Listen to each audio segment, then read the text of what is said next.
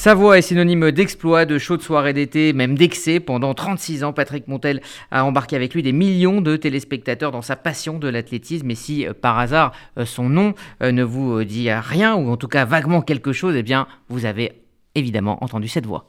Marie-Josée Pérec toujours Marie-Josée Pérec maintenant qui fait son virage Attention à la ligne Marie-Jo Ça se bien La dernière ligne droite Marie-Josée Pérec va déboucher en tête avec Cathy Fribat derrière Il faut maintenant aller jusqu'au bout Marie-Jo Cathy Fribat n'est pas encore battue Elle se bat Marie-Josée Pérec se détache Marie-Josée Pérec rentre dans la légende Championne olympique 48-26 Nouveau record olympique Nouveau record de France ça marche toujours, on a toujours des frissons en, entendant ce, commentaire. Voilà, ouais. C'est, euh, ben, moi pareil. Bonjour Patrick Montel, bienvenue euh, sur, sur, RCG. Alors je suis vraiment ravi de vous recevoir c'est le journaliste, mais c'est aussi l'enfant qui avait 10 ans en 92 et qui a regardé euh, ces JO de Barcelone, hein, qui vous reçoit donc pour évoquer euh, les et mes héros des JO par aux éditions du Rocher. très honnêtement, moi je m'attendais à un livre de, souvenirs, un, livre de sport, un livre d'exploits, et puis j'ai eu bien plus. En fait, c'est une belle autobiographie dans laquelle vous vous racontez à travers ces champions, à travers le lien que vous avez avec eux, à travers la manière dont vous les avez côtoyés, mais aussi admirés dans un premier temps, et puis ensuite les deux. Alors pour les auditeurs qui seraient imperméables à l'athlétisme. On va démarrer euh, cet entretien avec un, petit passage euh, de votre livre qui résume euh, votre amour pour l'athlète et son côté universel. il faut que je le retrouve. Il faut que je le retrouve, il est là. L'être humain est un coureur de 400 mètres. Il s'extirpe du ventre d'un stade, cligne des yeux, aveuglé par la lumière crue. Il jaillit des starting blocks, produit son effort dans la ligne opposée, résiste tant bien que mal dans le virage, confronté à la force centrifuge et coupe enfin la ligne d'arrivée à l'agonie. Alors seulement il s'affale sur le sol, exténué et comblé. Un officiel empressé le relève et l'homme tire sa révérence. Je suis né en 1992 à Barcelone, dans la tiédeur d'une nuit d'été. Oui, c'est vrai en plus. C'est vrai que le, 400 mètres, c'est un, un, résumé, euh, c'est un résumé de la vie avec, euh, avec tous ces obstacles, avec tous ces dangers et avec une jouissance infinie lorsqu'on peut passer la ligne d'arrivée. Euh, quelle que soit la place d'ailleurs qu'on occupe, on est juste heureux d'avoir accompli ce qu'on voulait faire et c'est un peu ça le but d'une vie. Alors en vous lisant, on se rend compte que vous racontez donc bien plus que des performances. Il y a beaucoup euh, d'histoires et surtout des parcours cabossés, euh, des héros malheureux. Est-ce que c'est ça qui a, nourri votre passion? Oui, c'est mon amour des, gens. En fait, c'est pas l'amour de l'athlétisme, euh, ni même l'amour du sport. C'est ce que véhicule l'athlétisme et ce que véhicule le sport. Alors il y a des valeurs qui sont assez négatives dans le sport, mais il y a des valeurs infiniment positives. Et en réalité, ça permet d'aimer les gens, ça permet de les comprendre, ça permet d'aller au-delà de la couleur de la peau, au-delà des races et religions et, moi, c'est ce qui m'intéresse. C'est ce qui m'intéresse, euh, c'est l'amour des gens. Et cet amour des gens, eh bien, je m'en suis nourri. Et j'ai eu la chance de rencontrer des gens exceptionnels, d'autres un peu moins. Mais peu importe. À chaque fois, j'ai fait un pas en avant grâce à eux.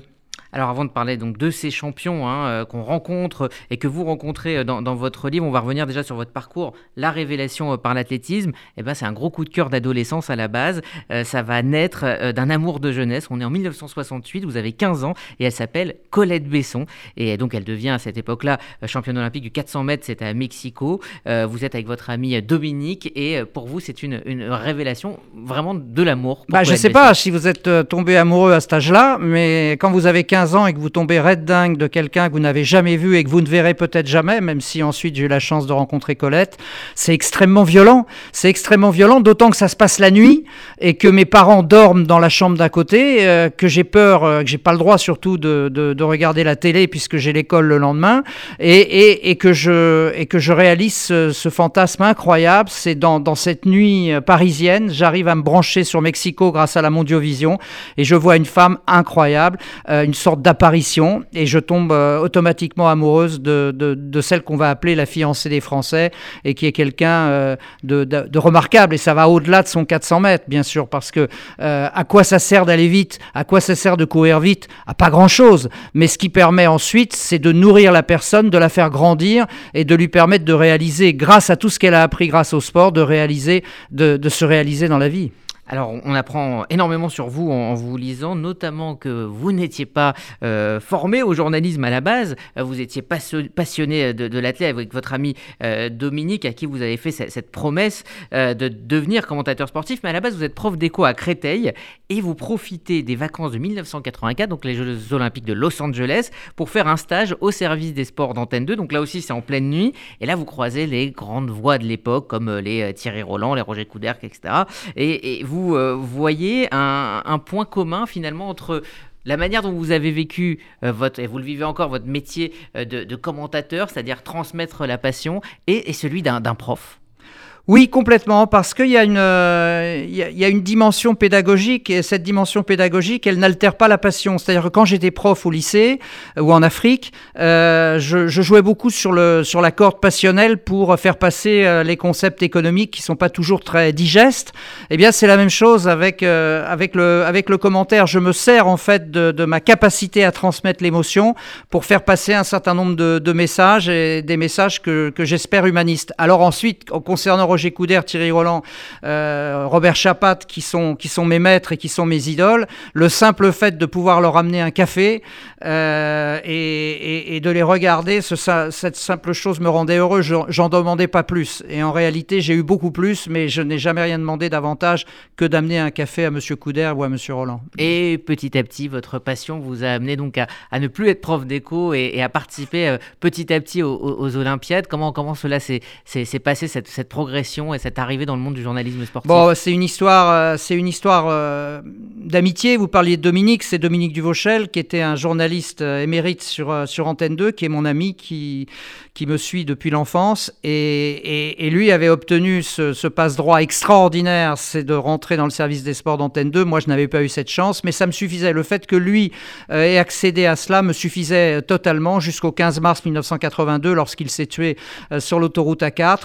Et là, ma vie a basculé et là, je me suis dit, euh, soit je deviens fou, euh, soit je deviens fou. Et j'ai choisi euh, de devenir fou, mais d'essayer de le remplacer, d'essayer de l'accompagner avec moi. Alors j'ai, comme vous le disiez, fait le, siège d'Antenne de, 2 à l'époque. J'étais prof pendant l'année et pendant les vacances, au lieu de partir en vacances, bah, j'étais stagiaire au service des sports. Ça a duré trois ans. Et au bout de la troisième année, on m'a dit finalement t'arrêtes pas, t'arrêtes pas, tu lâches rien, ben on va t'embaucher. Donc euh, c'est comme ça que ça a commencé, voilà. Et, c'est comme ça que j'ai réussi à perpétuer le souvenir de, mon ami. Mmh. Alors il y a cette fascination que vous avez pour euh, les gens cabossés, les mal-aimés, les destins brisés, les gens imparfaits, c'est ce que dit euh, dans, cette très belle préface Stéphane Diagana donc en introduction. Est-ce que la, dramaturgie du sport, on a l'impression qu'elle vous anime bien plus que la technicité elle-même. Alors, cela dit, vous, voilà, vous admirez aussi la, précision et vous la décrivez très bien euh, dans vos commentaires. Euh, mais par exemple, il y a des moments de dramaturgie pure qui vous ont marqué. Euh, par exemple, le calvaire vécu par Gabi, Gabriella Andersen Chase, si je prononce bien. Schiss. Schiss, pardon. 1984 à, Los Angeles. Alors, j'ai revu les vous images. Vu les images? J'avais deux ans à l'époque. donc, j'ai revu les images et effectivement, ce sont des images célèbres hein, des JO. voilà, c'est un calvaire. Elle est, elle est en hypoglycémie, elle, elle, arrive plus trop à contrôler son, son, son, corps et elle va au bout euh, de son, de son marathon. Évidemment, on ne peut pas la toucher. Si on la touche, elle est, elle est disqualifiée et ça dure des, de très très longues minutes et il y a toute la beauté, toute la dramaturgie euh, du, sport. Est-ce que c'est ça euh, qui fait de l'athlé un, un, un, domaine, un sport totalement universel? Oui, oui, bien sûr, c'est la, c'est la tragédie qui, hante chacun d'entre nous. Moi, le, que les gens soient heureux, euh, qu'ils aient 10 000 amis et qu'il n'y ait aucun problème pour eux, je m'en, je m'en réjouis. Mais je suis beaucoup plus, euh, comment dire, à l'écoute de ceux qui souffrent, de ceux qui, qui vivent des moments tragiques dans leur existence, peut-être parce que j'ai vécu aussi des moments tragiques et que j'ai envie de leur tendre la main. Et Gabi, euh, qui me rappelle cette chanson de Bachung d'ailleurs, Gabi Andersen Schiss, pour moi, c'est, c'est un symbole, c'est sympa que vous l'ayez ressorti parce que peu de gens s'en souviennent mais elle est allée au-delà de ses forces, et, ça, ça force l'admiration. Alors je ne sais pas à quelle place elle a pris dans le marathon, et ça n'a aucune importance, mais quelque part, elle est allée au bout d'elle-même, et, ce don absolu de soi, c'est quelque chose qui, quelque part, euh, m'interpelle et, fait monter ces frissons dont vous parliez tout à l'heure.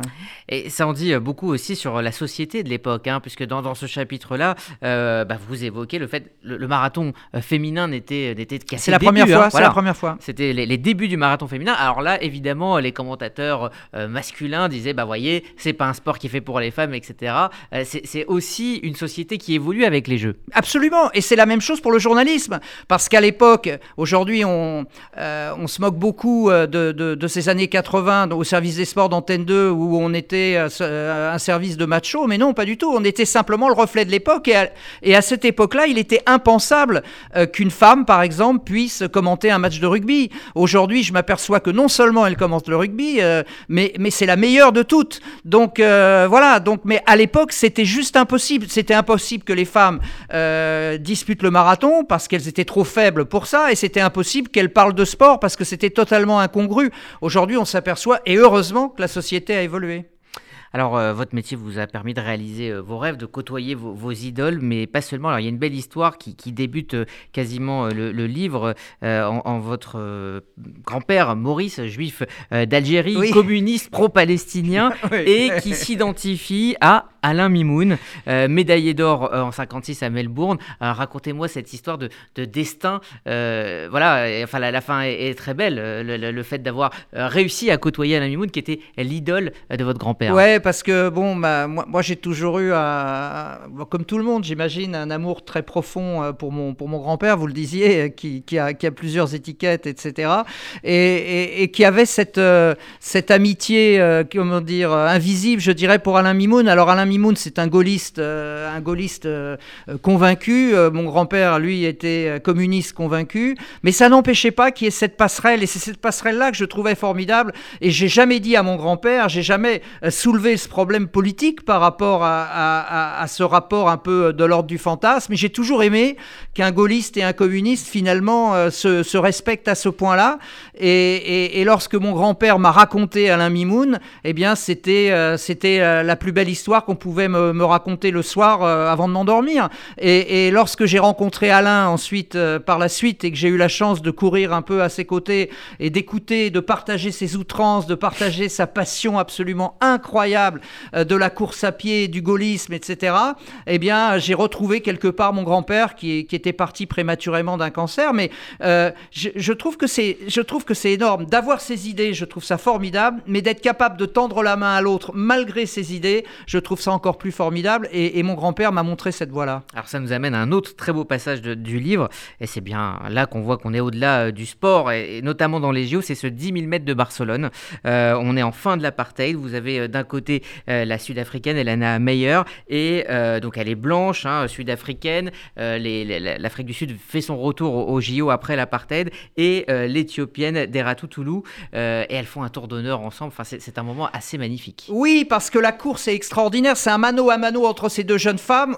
on a l'impression qu'il n'y en a aucune des deux qui veut lâcher. Voilà, je suis en train de la commenter, la course là. Je vois Elena Meyer en tête, Deratu Toulou qui s'accroche et, et, elle ne, personne ne veut rien lâcher. Et au bout de 25 tours, ça dure 25 25 tours en 10 000 mètres, c'est très très long. On pourrait s'ennuyer, mais pas du tout. Et, à la fin, donc, Gérard Toutoulou a le dernier mot. Et, et l'histoire pourrait s'arrêter là, mais non, elle va continuer parce que les deux jeunes femmes vont partager dans, l'allégresse euh, cette course d'anthologie, drapeau mêlé, sang mêlé, peau mêlée. Et là, on s'aperçoit que l'apartheid, c'était juste une, une énormité, euh, quelque chose de grotesque, et on s'aperçoit que, ces femmes de bonne volonté ont fait encore plus que les politiques pour justement mettre un terme à cette ignominie. Ah, c'est vrai que les, sportifs portent énormément euh, sur leurs épaules, et on se rend compte de leur extrême fragilité mentale, avec des, vies en dents de scie, hein, souvent des parcours en dents de scie. Vous racontez par exemple euh, la manière dont vous, personnellement, avez vécu euh, le départ de Marie-Josée Pérec euh, des JO de Ciné, hein, c'est ça, en 2000. Elle était écrasée par la pression et à un moment, elle a dit stop, elle est partie.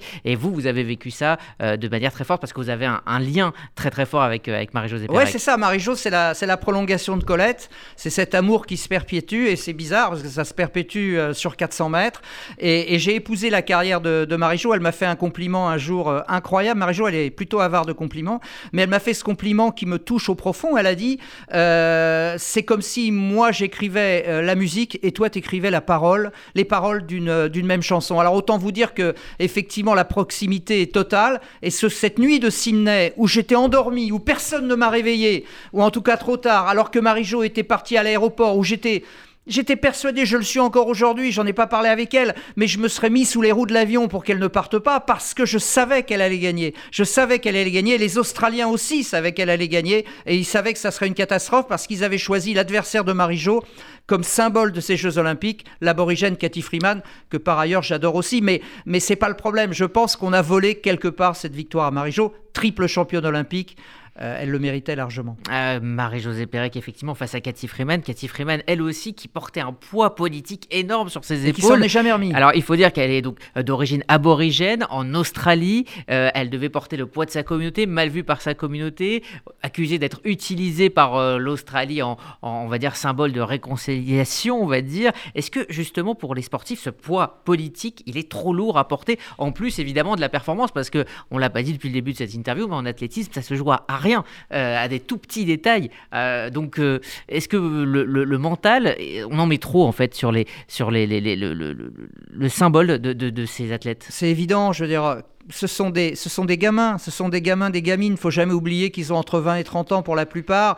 Et on leur demande, on leur demande de faire passer des messages, on leur demande de, représenter leur pays euh, et, d'intervenir dans la géopolitique de leur pays. Et c'est évidemment complètement outrancier, totalement outrancier. Alors il y en a certains qui sont euh, plus concernés que d'autres, et c'est normal, et qui eux portent ce message. Et ils ont non seulement ils ont le droit de le porter, mais je trouve que, que ça a une utilité. Mais pour les autres, pour les autres, eh ben, exigeons d'eux ce qui sont simplement en capacité de faire, c'est-à-dire de nous faire rêver. Et, là, à Sydney, on a largement dépassé le rêve. On est rentré véritablement euh, dans une sorte de, harcèlement concernant Marie-Jo euh, qui, est, qui est complètement insupportable. Et ça n'a rien à voir avec Katie Freeman, qui, elle, évidemment, n'était pas responsable de ce harcèlement. Alors, euh, vous avez quand même beaucoup de clémence avec euh, les athlètes qui ont été euh, dopés, justement parce que des États étaient derrière eux, en tout cas pour, pour une partie, comme Kate Rechler, pardon, Ben Johnson, le, Canadien. Est-ce que vous pensez qu'un athlète, quand il devient un grand champion, ne maîtrise plus vraiment son destin, ni son corps d'ailleurs? Bah, je pense que, d'abord, je pense que les hommes ont triché de toute éternité, euh, à, quelque niveau que ce soit, que la personne qui n'est jamais triché euh, puisse me le dire dans le blanc des yeux, ce sera compliqué. Et puis ensuite, concernant le, concernant le dopage, je ne sais pas si c'est un problème de poids ou simplement de, volonté de gagner. Ce que je dis simplement par rapport au dopage, que, que je réfute, je ne suis pas du tout pour le dopage, mais ce que je dis, c'est que la personne qui se dope est la première victime du dopage, c'est-à-dire que c'est elle qui raccourcit sa vie. Alors évidemment, quand on a 20 ans, on est éternel et qu'on se dit, bah, je m'en fous de mourir à 40 parce que je serai un vieillard. Mais on sait très bien qu'ensuite, évidemment, tout ça va évoluer. Donc l'athlète qui se dope est, est, sa propre victime. En revanche, moi, ce qui me ce qui me m'insupporte, c'est tous ceux qui gravitent autour et tous ceux qui ont intérêt à ce que l'athlète se dope pour eux aussi euh, avoir leur part du gâteau et qui eux ne prennent aucun risque avec leur santé. Et ça, je trouve, je trouve ça particulièrement lâche. Et c'est pour ça que j'ai de la clémence avec les athlètes dopés mais je ne, je ne partage pas du tout le dopage. Je, je, mhm. pense que le dopage est, est un cancer, c'est clair. Seulement, j'ai un, peu de, un peu de clémence pour, pour ceux qui se font prendre. Oui. Alors, on parlait de ce côté universel hein, de, de l'athlète. Euh, c'est vrai que c'est un sport où tous les pays ont leur chance finalement quelque part, parce que euh, pour courir, c'est assez simple au niveau des, des installations, de la formation. Euh, c'est le sport de tous les espoirs, ça peut changer une vie. et vous faites un parallèle entre Mofra, qui a été athlète de 10 000 mètres, né en Somalie, naturalisé euh, britannique et euh, Samia Youssouf Omar, somalienne, au destin tragique, qui a participé au jeu et qui euh, a tenté donc de passer la Méditerranée, n'a pas réussi et qui euh, en 2012, euh, donc enfin, en tout cas on, ne l'a jamais retrouvé. et en fait on voit vraiment à quel point dans certains pays d'Afrique l'athlétisme est une porte de sortie incroyable et, quelque chose de totalement universel aussi. Voilà, c'est valable pour cette pauvre Samia que j'avais rencontrée à Pékin et qui n'a pas pu réussir réaliser son rêve puisqu'elle est morte, vous l'avez dit, dans une embarcation de fortune. Et c'est valable pour tous les Kenyans euh, qui, euh, grâce à, leur, à l'argent qu'ils récoltent sur les courses sur route ou aux Jeux Olympiques, font vivre non seulement leur famille, mais tout un village. Alors il faut comprendre ça. Alors j'excuse pas le dopage non plus. Je sais que le dopage est endémique au Kenya. Je ne l'excuse pas non plus, mais j'essaye de comprendre ce qu'il y a derrière. Et ce qu'il y a derrière, bah, c'est simplement la nécessité de survivre. Vous savez, Rudy, on est né au bon moment, au bon endroit, dans un pays riche. On n'a jamais crevé de faim, on n'a jamais connu la guerre. Les gens aujourd'hui qui parlent de guerre par rapport à, qui font des parallèles euh, nauséabonds avec le nazisme aujourd'hui, euh, ces gens-là ne, savent pas de quoi ils parlent. Et, aujourd'hui, il faut savoir qu'il y a euh, une personne sur deux dans le monde qui, n'a pas, qui pas notre chance. Donc ces gens-là, il faut essayer de les comprendre et, et comprendre leur motivation et comprendre pourquoi le sport peut effectivement, comme vous le disiez, représenter une planche de salut pour eux. Qu'est-ce que le prof Patrick Montel a voulu dire dans ce livre? Quel est le message que vous vouliez euh, nous faire passer en, écrivant ce livre? Est-ce que c'était une autobiographie? Parce qu'évidemment, alors on va le dire, vous n'avez pas euh, commenté ces prochains jeux, hein, c'est la première fois depuis... Si, si, je vais les ah commenter. en tout cas, pas sur France Télévisions. Non, pas sur France Télé. Je vais les commenter sur ma page Facebook Live, Patrick Montel officiel, et je peux vous dire que ça va déménager, et je peux vous dire que je suis déjà chaud bouillant. Et pour parler du message, vous avez raison, ce message, je vais vous le dire, ça ne sert à rien de dire euh, à des gens que vous n'aimez pas, que vous ne les aimez pas. Ça ne sert à rien, vous perdez votre temps, vous perdez votre énergie. En revanche, ce qu'on oublie aujourd'hui, c'est de dire je t'aime aux gens qu'on aime. Je veux dire, on attend quelquefois qu'ils soient morts pour pleurer le jour de leur enterrement et leur dire qu'on les aimait. De grâce, si vous nous écoutez, là, ceux qui nous écoutent aujourd'hui, si vous avez des gens que vous aimez, le message que je veux faire passer, c'est téléphonez-leur, allez les voir et dites-leur que vous les aimez. Je crois que c'est ça le message. Alors des gens qui vous aiment, il y en a énormément puisque vous avez créé une communauté autour de vous sur votre page Facebook, j'allais y venir, euh, où vous échangez énormément sur le, sur le sport, vous racontez des souvenirs, mais euh, pendant les matchs, vous vous sondez, euh, les matchs ou en tout cas les courses aussi, vous sondez vos internautes. Quel lien vous avez avec justement ce média qui a été très violent avec vous, euh, qui est une énorme source de violence et qui en même temps est une, une, manière de partager sa passion. Bah parce que rien n'est jamais définitif, je veux dire. Et les gens qui vous critiquent, les gens qui vous insultent sur les réseaux, ce sont des gens qui vous connaissent pas. Et quand vous faites l'effort de les connaître, lorsque vous leur tendez la main, il y en a, allez, 90% qui, qui vous disent ah, autant pour moi, excusez-moi. Et il reste 10% d'irréductibles. Mais ces 10% d'irréductibles, j'ai plus envie de leur parler, j'ai plus envie, parce que ça sert à rien, je, gâche mon énergie. En revanche, les 90%, j'ai envie, de, j'ai envie de partager avec eux, et c'est ce que je fais sur ma page Facebook, c'est ce que je vais faire pendant les Jeux Olympiques, et c'est ce que je ferai après. Parce que euh, c'est pas un métier que je fais, Rudy. Comme vous, je pense que c'est pas un métier que vous faites, c'est juste de la passion. Et la passion, elle n'a pas d'âge. Elle n'a pas d'âge, la passion. Il y a, la notion de retraite, c'est, ça veut rien dire pour quelqu'un qui est passionné. Alors ces jeux arrivent dans quelques jours, sans public, extrêmement particulier, dans une ambiance, euh, on va dire, assez délétère, assez, assez délétère, avec donc des cas de coronavirus. Des JO sans public, et comment, comment vous, les, vous les imaginez? Comment vous allez les, les aborder, vous? En tout cas, il y, a deux choses. Il y a le, premier degré, qui est le degré de la passion, où je ne ferai pas de différence, je sauterai sur la table et je, et je commenterai les courses comme si je devais mourir derrière, ça c'est sûr. Et puis après, il y a la distanciation, et la distanciation, qui est un mot à la mode aujourd'hui, euh, me fait réfléchir sur l'avenir des Jeux Olympiques, et notamment à Paris en 2024. Est-ce qu'on ne doit pas repenser les Jeux Olympiques. Parce que là, qu'est-ce qu'on est en train de vivre à Tokyo ou qu'est-ce qu'on va vivre à Tokyo? On est en train de vivre les Jeux en distanciel, c'est-à-dire sans public, c'est-à-dire uniquement par le prisme de la télévision. Et je trouve ça extrêmement dangereux parce que on est en train de remettre en cause les valeurs olympiques qui nous sont chères, c'est-à-dire le partage, c'est-à-dire euh, la, solidarité, la fraternité. Tout ça par le prisme de la télé, ça perd énormément de sa force. Donc je dis euh, attention à Paris 2024. Je pense qu'il va falloir repenser le modèle, autrement on risque d'aller à la catastrophe si je vais dans votre sens, on aurait dû encore euh, donner la priorité au public et repousser ces jeux après, après la pandémie. On aurait dû déjà entendre le public japonais, comme on n'a pas entendu le public euh, euh, brésilien, qui se sont déclarés contre les Jeux Olympiques. Pourquoi? Non pas parce qu'ils n'aiment pas le sport, mais parce qu'ils sont aperçus que c'était gigantesque. Ils sont aperçus qu'au niveau des investissements, c'était colossal, que l'héritage serait pas, comment dire, à la mesure des investissements. Et, et, ils, ont eu, ils ont eu une attitude raisonnable par rapport à ça. ça le problème, c'est qu'il y a tellement d'argent, il y a tellement d'investissements qui sont faits sur ces Jeux Olympiques que le public, on s'en fout. Mais moi, je dis, à force de se foutre du public, eh bien, on risque de couper la branche sur laquelle on est, on est assis et, ça risque d'être dramatique pour les Jeux. Et, et moi qui crois aux valeurs olympiques, je dis attention, danger. D'ailleurs, on comprend, alors vous le dites pas, mais que vous n'avez pas du tout apprécié les Jeux de Pékin. Pas du tout, pas du tout, parce que ce sont des, ce sont des jeux où on était, euh, où on était complètement formaté, manipulé, etc.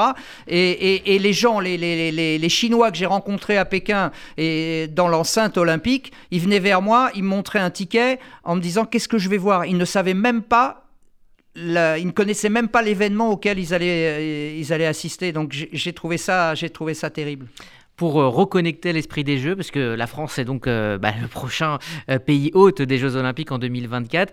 quelles seront justement les valeurs à rappeler pour revenir dans, l'olympisme? Il faudra mettre un terme au gigantisme. Alors ça, ça dépend pas de Paris 2024, mais ça dépend du CIO. J'espère que le CIO aura cette sagesse de faire quelque chose de plus raisonnable en temps d'ampleur et en tant qu'investissement financier. Et, puis, et puis surtout, il faudra revenir, revenir vers les valeurs essentielles, les valeurs essentielles qui sont le partage la solidarité et surtout l'héritage. Laisser après cette fête de 15 jours, des choses qui permettent aux Français, aux petits Français, aux petites Françaises de pratiquer le sport. Est-ce que vous savez, Rudy, qu'en 40 ans, les, collégiens français ont perdu 25% de leur capacité cardio-pulmonaire? C'est-à-dire qu'ils courent moins vite et moins longtemps. Ça veut dire qu'ils sont en surpoids, ça veut dire qu'ils vont, qu'ils vont déclencher des maladies et ça veut dire qu'ils vont avoir un, avenir qui, est compromis. Alors que la pratique du sport, même modérée et surtout modérée, nous assure, et je suis le premier à, à pouvoir témoigner, nous assure euh, un bien-être qui est, incontestable. Eh bien, merci Patrick Montel d'être passé nous voir et bravo pour euh, ce très très beau livre. Euh, Mes héros des JO, c'est aux éditions du Rocher. Alors évidemment, hein, on y croise tous les grands champions. On n'a pas parlé de Sergei Bubka ou encore de, de Carl Lewis, mais voilà, tous les grands champions que vous connaissez, ben là vous allez les connaître encore mieux. Et puis surtout, celui que vous allez encore mieux connaître, eh bien c'est Patrick Montel lui-même qui se raconte à travers ces champions. C'est absolument fascinant